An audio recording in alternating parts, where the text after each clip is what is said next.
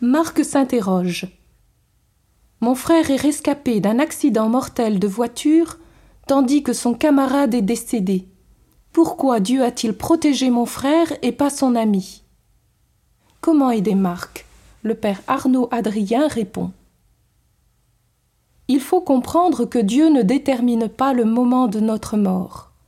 Ayant la préscience des événements, il fait tout pour préparer les cœurs au moment de la rencontre avec lui. Dans ce cas, il n'est pas responsable ni de la mort ni de la survie du frère de Marc et de son ami. Il laisse les causes secondes dérouler leurs effets. Notre liberté reste entière, mais il prépare les cœurs à l'accueillir.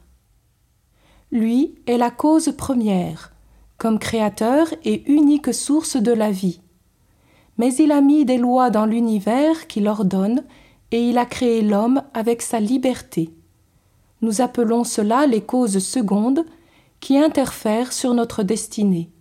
Dieu les respecte.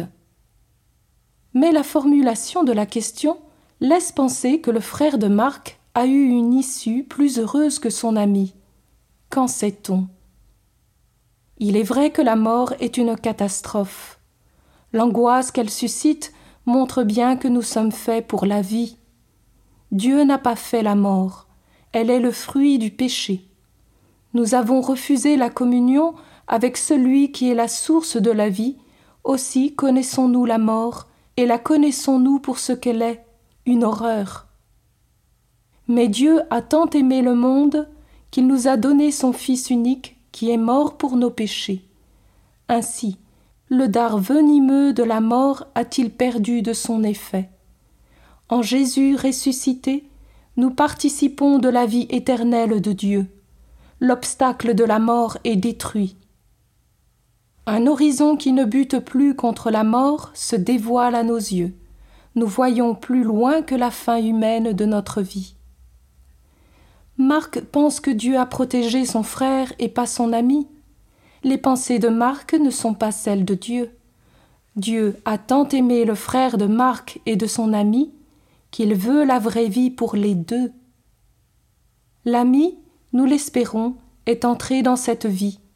Du moins, Dieu aura tout fait pour cela. Marc, lui, est appelé à grandir dans la foi, la charité, l'espérance, pour connaître cette vie éternelle. Saura-t-il accueillir ce temps de vie terrestre qui lui est donné pour croître dans la vie de Dieu? Ne l'oublions jamais. Aller dans le royaume est une destinée plus que désirable. Il nous faut y tendre.